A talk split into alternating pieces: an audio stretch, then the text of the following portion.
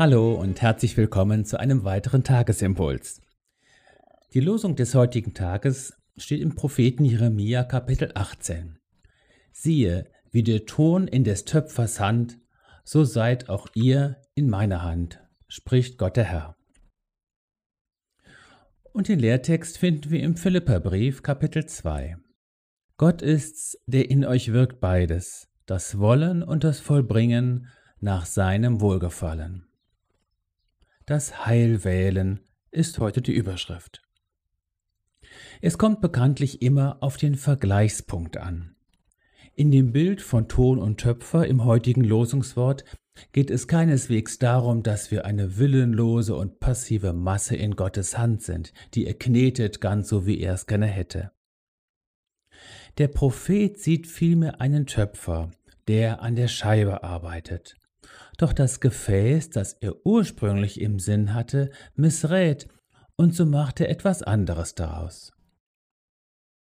Wenn also ein Volk, das Gott zum Untergang bestimmt hat, sich zu Gott bekehrt, so hält Gott nicht stur an seinem ursprünglichen Vorhaben fest, sondern gibt diesem Volk eine zweite Chance. Im umgekehrten Fall gilt Gleiches. Damit sich Gottes heilvolle Absichten in unserem Leben also verwirklichen, bedarf es unseres Zutuns und sei es im Sinne unserer Zustimmung. Gott handelt nicht über unseren Kopf hinweg an uns und zwingt uns sein Heil und seinen Plan nicht auf.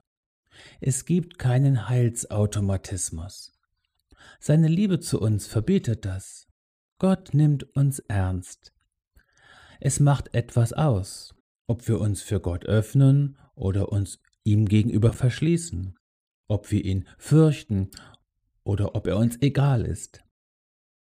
Die Frage, die Jesus dem blinden Bartimäus stellt, ist also ganz grundsätzlicher Art. Was willst du, dass ich für dich tun soll? Nachzulesen in Lukas 18. Das Heil kommt nicht in wundersamer Weise über dich, sondern du wählst es oder verwirfst es eben. Der Apostel Paulus geht im Lehrtext noch einen Schritt weiter. Was ist denn, wenn mein Wille und meine Entscheidungsfähigkeit so verkrümmt sind, dass ich mich gar nicht frei und ungehindert für das Heil entscheiden kann? Was, wenn ich das Heil schon will, aber nicht in der Lage bin, diese Entscheidung durchzutragen? Wenn ich über die gute Absicht nicht hinauskomme? Ein russisches Sprichwort sagt bekanntlich, die schlimmsten Dinge auf unserer Welt sind aus einer guten Absicht entstanden. Paulus erweist sich wieder einmal als Kenner der Abgründe unserer Seele und als brillanter Seelsorger. Auch und gerade in unserem Ringen, das Gute zu wollen, aber eben nicht nur den guten Willen zu zeigen, sondern ihn auch zu tun, dürfen wir uns von Gott ganz umfangen wissen. Es gehört wohl zum Geheimnis der Liebe Gottes, dass er uns ganz frei gibt, ohne jede Manipulation und uns ganz ernst nimmt in unserer Verantwortlichkeit und doch in uns wirkt, was vor ihm wohlgefällig ist. Gott sei Dank. So sei gesegnet und von neuem in den hellen Schein der Liebe Gottes hineingestellt.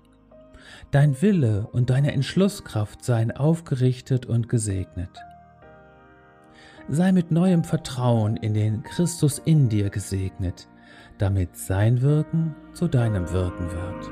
Sei gesegnet.